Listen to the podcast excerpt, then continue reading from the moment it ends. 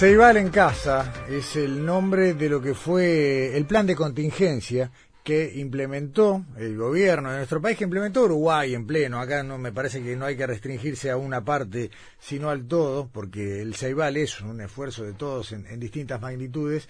Y bueno, de esa manera, lo que era una plataforma de soporte para la educación tradicional se transformó en una herramienta absolutamente imprescindible sí. y, y, sobre todo exitosa para afrontar lo que fue la etapa de educación no presencial durante los primeros meses de desarrollo de la epidemia de COVID-19. Bueno, la OCDE, el Banco Mundial, la Universidad de Harvard y la organización finlandesa Hundred publicaron un artículo en el que se realiza un análisis sistematizado de Ceibal en casa y, por supuesto, con un destaque elogioso del cual realmente no solo que nos sentimos orgullosos, sino que nos interesa eh, a los adultos, a, lo que no, a los que no interactuamos tanto con esto, que vimos a los gurises, pero lo, lo vimos como, como de afuera. Bueno, queremos conocer un poquito más. Le agradecemos mucho estos minutos al presidente del Plan Ceibal, también de la Fundación Ceibal, Leandro Folgar. ¿Cómo le va? Buenas noches. Hola, ¿qué tal? Buenas noches. Muchas gracias por la invitación. No, no, gracias a usted. Eh, Folgar, a ver, eh, uno lo vivió con la dinámica de la epidemia y tal vez se nos pasó por alto, ¿no? Pero en definitiva, eh, reposicionar al Ceibal de una herramienta de apoyo a un instrumento central fue un trabajo que se hizo además en tiempo récord.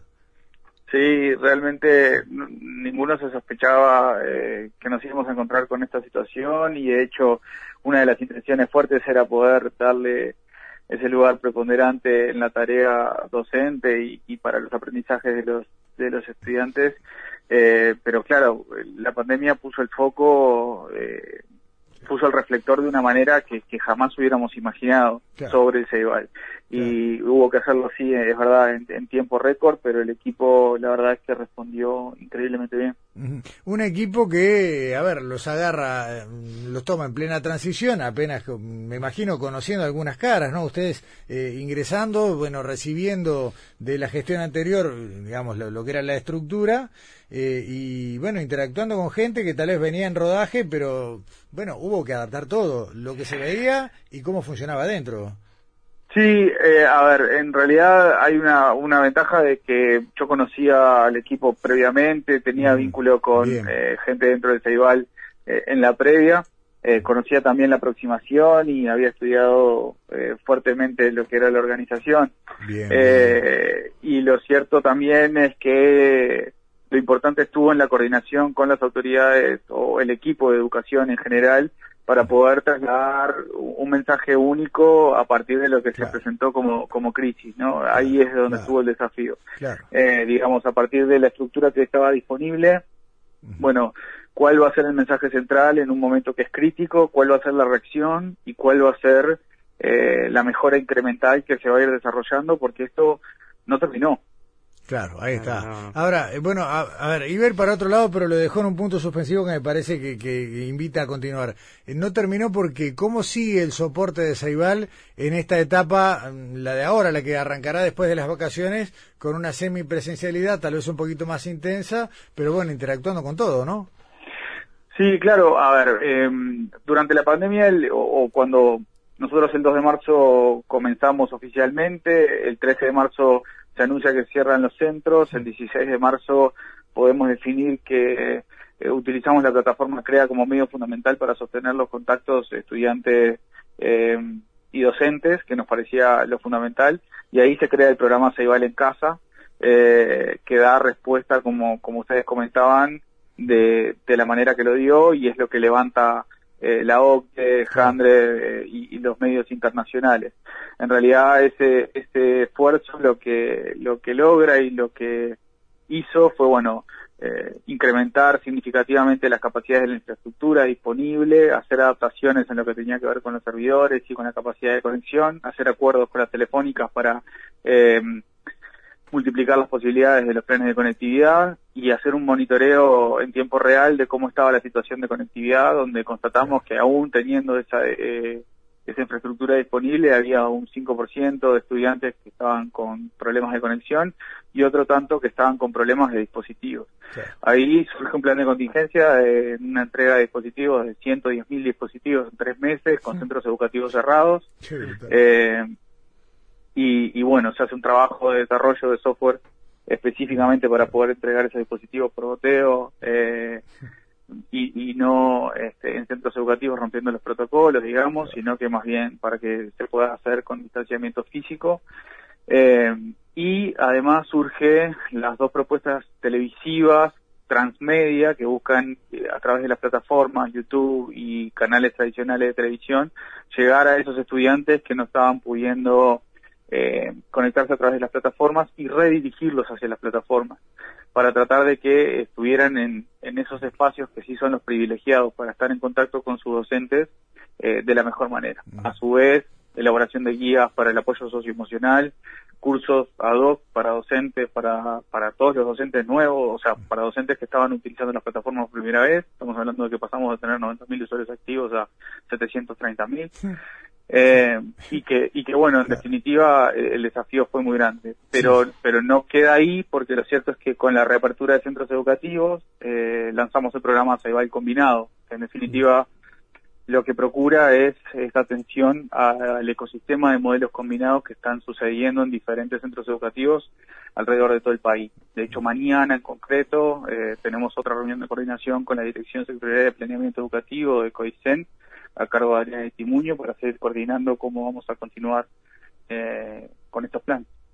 Eh, a ver, eh, el Ceibal era una herramienta que si bien tenía convenios con el sector privado, básicamente estaba limitada a la educación pública, más allá de que el enorme volumen de, estudiantes corresponde a la educación pública. Sin embargo, las plataformas que se utilizaron durante la epidemia fueron soporte de prácticamente, no, no tengo una cifra en mente, pero eh, creo que la inmensa mayoría también de los centros privados. Sí, 85%. 85% de los centros privados migraron o, soportaron su, su, educación a distancia a través de las plataformas AIVAL. Y con todos estos usuarios, viejos y nuevos, grandes y chicos, docentes y, alumnos, eh, el grado de satisfacción que se mide sobre el final de este proceso es altísimo. Sí, es muy alto y la verdad que a nosotros nos tiene muy, muy conformes. Y de hecho, para nosotros lo fundamental que durante este periodo era orientar a Ceibal eh, hacia, hacia un servicio eh, bien dedicado al docente, a la experiencia de usuario de ese docente y a la experiencia de usuario de ese estudiante.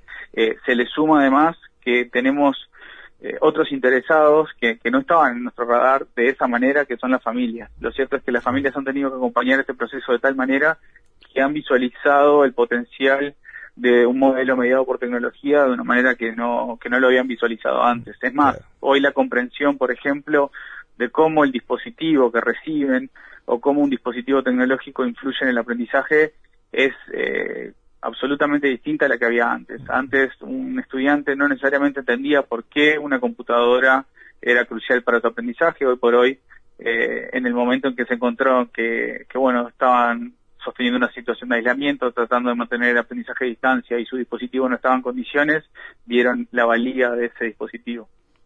Leandro, en función de, del análisis y de esta experiencia que se da eh, por el COVID-19, eh, cuando se proyectan hacia el futuro, ¿qué mejoras ven del plan Ceibal?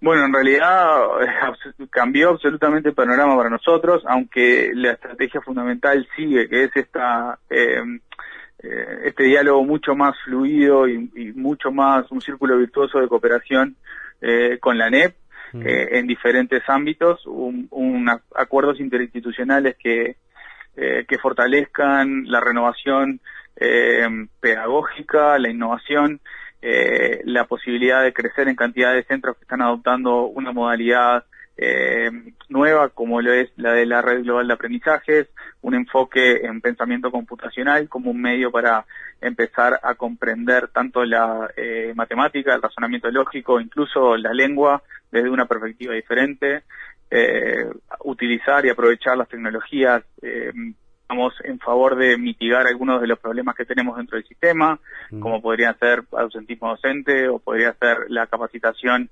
eh, profesional permanente, ¿no? O sea, es cierto que eh, los planes de los sistemas de, de, educación para, para docentes en formación están en su lugar y, serán complementados de la manera que las autoridades lo comprendan, pero lo cierto es que dentro del colegiado de, educadores la, la, realidad es que la formación permanente se vuelve mucho más o necesita ser mucho más ágil. Bueno, hoy el formato de microcredenciales mediados por tecnología pueden fortalecer muchísimo ese ecosistema y hacia ahí también estamos apuntando.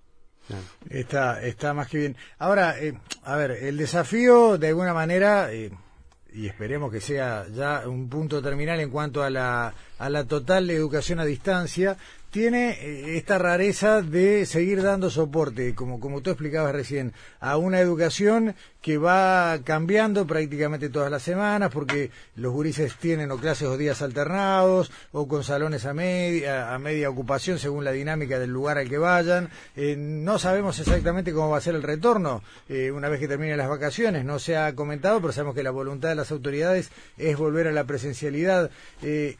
¿Cómo queda, digamos, eh, después de este esfuerzo titánico, cómo sigue Ceibal? Eh, digamos, ¿Va a aprovechar esta, este know-how para dar pasos adelante un poco más? ¿O, o, viene un momento de mirarse hacia adentro, balance y, bueno, y, juntar fuerzas para el año que viene?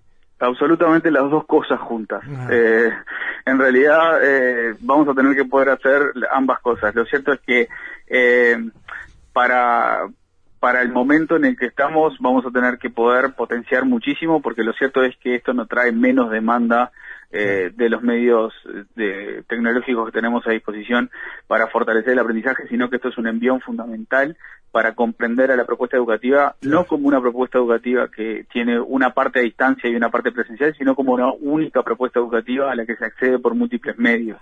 Y que básicamente puede fortalecer muchísimo eh, los diseños para el aprendizaje, que es lo que necesitamos tanto eh, para seguir complementando y para terminar de reformar nuestro sistema educativo que tanto lo necesita, para mitigar cuestiones del abandono, para mitigar eh, cuestiones de, la falta de aprendizaje en ciertos sectores.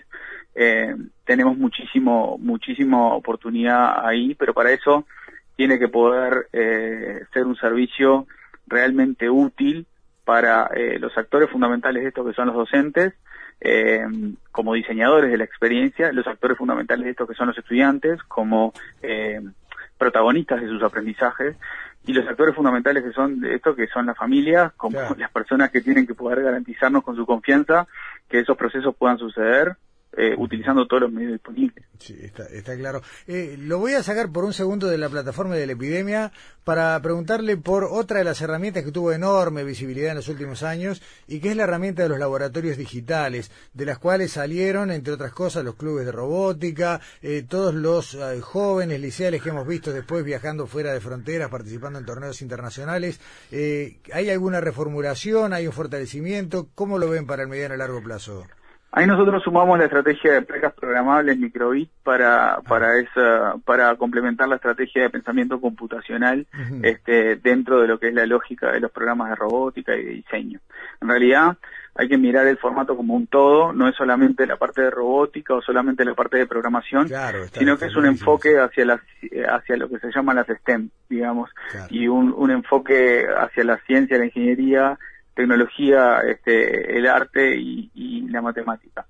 Entonces, ahí es un, es un modelo lo más holístico posible que, incluya la mayor cantidad de tecnologías. Si pretendemos poder seguir participando en, en competiciones del más alto nivel que se pueda y fomentando que los estudiantes en todos los centros desarrollen soluciones. De hecho, eh, eh, tengo el ejemplo, un video que me mandaron, que la verdad que este, da mucha alegría ver, ver esas situaciones. Eh, un, equipo de Rivera, de los, de, los centros educativos de Rivera, de robótica, que desarrolló un pequeño robot con un sensor para dispensar el, alcohol en gel en su centro educativo sin contacto. Eh, y lo cierto es que esos son chicos de, segundo liceo, los mismos que, que muchas veces decimos que, que no quieren estudiar o que no se quieren... Larga la play, ¿no? ¿Cómo le... Exacto son los mismos, simplemente tienen que tener los incentivos en los lugares eh, correctos. Leandro, eh, sí, eh, esta nota continúa con otros actores, porque el Ceibal va a seguir despertando vocaciones, va a seguir dando herramientas y en nosotros está que estas vocaciones después se encuentren en el resto del sistema educativo ya superior la posibilidad de consolidarse. Por hoy y por una cuestión de tiempo, eh, esta nota lamentablemente la terminamos acá, pero me quedan muchos temas y más adelante, si le parece, la seguimos. Cómo no, encantado. Muchísimas gracias por la invitación y un saludo para todos los que escuchan. Igualmente, Abrazo, pronto. Hasta gracias. pronto. Chao, chao.